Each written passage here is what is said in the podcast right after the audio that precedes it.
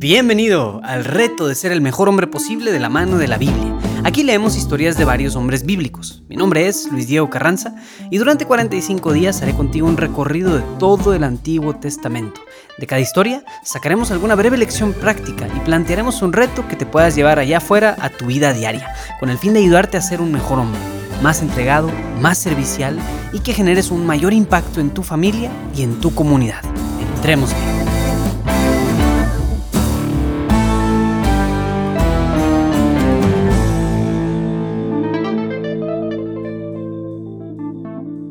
Hey, ¿cómo te fue ayer? Espero que no hayas provocado un incendio en tu casa y que a la vez también te hayas conectado con ese guerrero interior que está fascinado con el fuego.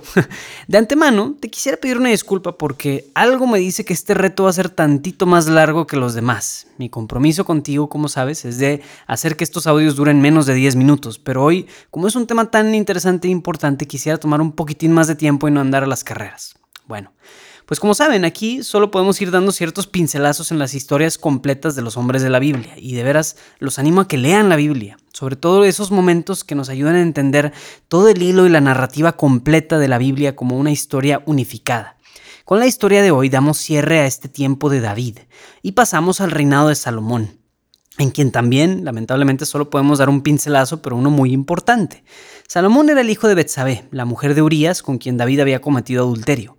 Y al empezar el libro de Reyes, que sigue después del, libro, del segundo libro de Samuel, lo primero que nos narran es la muerte de David y cómo este hijo, Salomón, asciende al poder.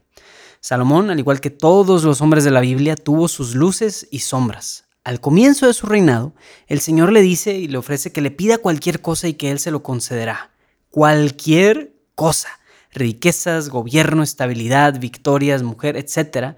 Salomón, en vez de pedir cualquiera de estas cosas materiales que muchos hombres hubieran pedido, Salomón le pide a Dios sabiduría para gobernar. Dios, alegre de esta petición y muy, muy feliz de que Salomón pidió eso, se lo concede. Y no solo eso, sino que le promete dar todo aquello que Salomón no pidió. Y por eso es un rey esplendoroso en riqueza, victorias, prosperidad, como ningún otro rey, según esto en la historia del mundo, pues nadie ha sido tan próspero como el rey Salomón. Entonces ahora no vamos a ver ese pasaje. Hoy vamos más bien a enfocarnos a una de las sombras de Salomón. La Biblia nos habla de cómo, igualito que muchos de los hombres que hemos ido conociendo, Salomón tenía una debilidad en particular, las mujeres. Primera de Reyes capítulo 11, versículos del 1 al 13. Las mujeres de Salomón. El rey Salomón amó a muchas mujeres extranjeras, además de la hija del faraón, moabitas, amonitas, edomitas, sidonitas e hititas, de los pueblos de los que había dicho Yahvé a los israelitas, no os unáis a ellas y ellas a vosotros, pues seguro que arrastrarán vuestro corazón tras sus dioses. Pero Salomón se unía a ellas por amor Tuvo 700 mujeres con rango de princesas y 300 concubinas.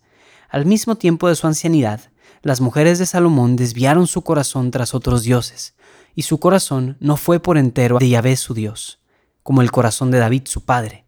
Salomón marchaba tras Astarte, diosa de los Sidonios, y tras Milcón, abominación de los amonitas. Salomón hizo lo malo a los ojos de Yahvé, y no se mantuvo del todo al lado de Yahvé como David su padre. Por entonces Salomón edificó, un, Salomón edificó un altar a Camos, la abominación de Moab, sobre el monte que está enfrente de Jerusalén, y a Milcón, abominación de los amonitas. Lo mismo hizo con todas sus mujeres extranjeras que quemaban incienso y sacrificaban a sus dioses. Yahvé se enojó contra Salomón por haber desviado su corazón de Yahvé, Dios de Israel, que se le había aparecido dos veces y le había dado instrucciones sobre esta cuestión, que no marchara en pos de otros dioses, pero no guardó lo que Yahvé le había ordenado. Yahvé dijo a Salomón, por haber actuado así y no haber guardado, mi alianza y las leyes que te ordené, voy a arrancar el reino de tus manos y lo daré a un siervo tuyo. Pero no lo haré en vida tuya, en atención a David, tu padre, lo arrancaré de tu mano, de tu hijo Tampoco arrancaré todo el reino. Daré una tribu a tu hijo en atención a David mi siervo y a Jerusalén que he elegido. Palabra de Dios.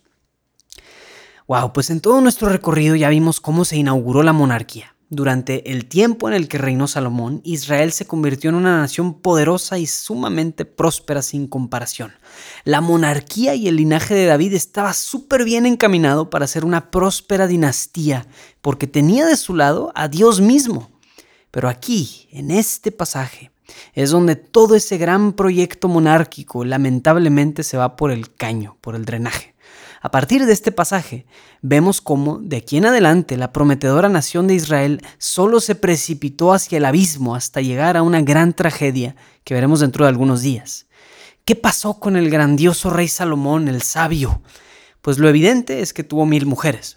Y no sé si es exactamente esa cifra, que no lo dudo, pero o si es una cifra, cifra, simbólica para representar una gran e infinita cantidad de mujeres y concubinas con las que este hombre se unió. Pero no quisiera solo enfocarme en este aspecto evidente. Quisiera que nos detengamos un poco a ver el detalle de la manera en la que estas mujeres extranjeras desviaron su corazón. Dice, al tiempo de su ancianidad, las mujeres de Salomón desviaron su corazón tras otros dioses, y su corazón no fue entero por Yahvé su Dios, como el corazón de David su padre. Salomón marchaba tras Astarte, diosa de los sidonios, y tras Milcón, abominación de los amonitas. Astarte era la diosa fenicia de la naturaleza, la vida y, de la fertilidad. Milcom, también conocido como Moloch o Molec, era a quien se le ofrecían sacrificios de bebés, o sea, sacrificios humanos. Y según esto era el dios de la lluvia, el trueno y la fertilidad.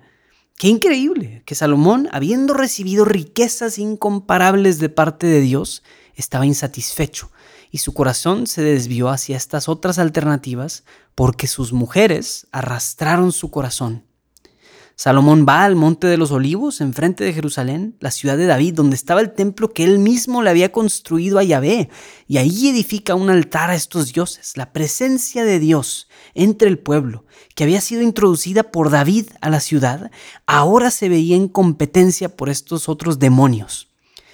Y aquí te va el plot twist. Todo lo que vemos en esta historia tiene que ver con cómo Salomón vivió su sexualidad. Si ya llegaste hasta aquí, al día número 25, estoy seguro de que al menos crees en el Señor y eres un hombre de fe, o al menos estás en tu búsqueda de Dios. Pues la sexualidad y el espíritu o la espiritualidad están íntimamente unidos y uno afecta al otro. Uno no puede estar bien si el otro no está bien. O sea, si no estás bien sexualmente, no vas a estar bien espiritualmente, ni viceversa. Pues hoy te aseguro que nada de lo que has caminado como hombre o como discípulo de Cristo sirve si, no sirve de nada si no vives en orden tu sexualidad.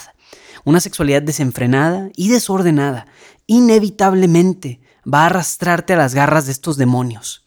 Piensa en todos los escándalos sexuales que hemos visto en las últimas décadas entre personas que se supone que eran cercanas a Dios. Ahora, la verdad es que hoy en día somos muy sofisticados como para tener sacrificios humanos o altares como en la antigüedad, pero tenemos otros tipos de altares en torno al sexo.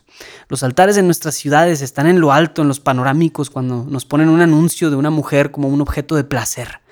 ¿O cuántas veces no elevamos altares al sexo siguiendo influencers o entrando a perfiles donde sabemos que vamos a encontrar el culto al sexo? Nuestro mundo está llenísimo, está repleto de altares dedicados a los dioses de la fertilidad solo que son un poquito más sofisticados.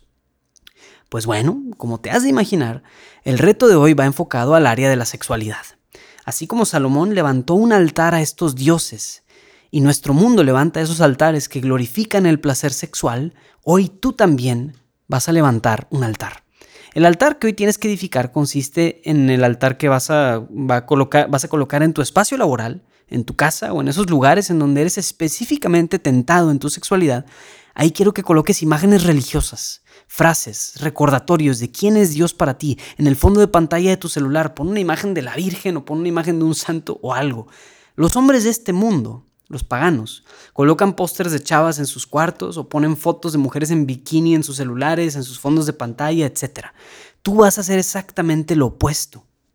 Vas a colocar imágenes sagradas y recordatorios visuales para que constantemente puedas recordar aquello por lo que estás luchando en esta batalla contra la impureza sexual. Entrégale tu corazón a Dios y deja que este altar sea para ti un recordatorio constante de la presencia de Dios en tu vida. Y no dejes que una sexualidad desordenada te arrastre al culto a otros dioses. Esto ha sido todo por hoy. Te invito a compartir en redes sociales la experiencia que estás viviendo con este programa. Asegúrate de seguirnos desde la plataforma de podcasts y también a darte de alta en la lista de emails en retohombre.jdn.app para que no se te pase ninguno de los días de este programa. Ahora también si quieres escribirme directamente, escríbeme a luisdiegoelcar con doble r arroba gmail.com y así podremos entrar en contacto. Mi nombre es Luis Diego Carranza, invitándote a seguir siendo el mejor hombre posible. Nos vemos mañana.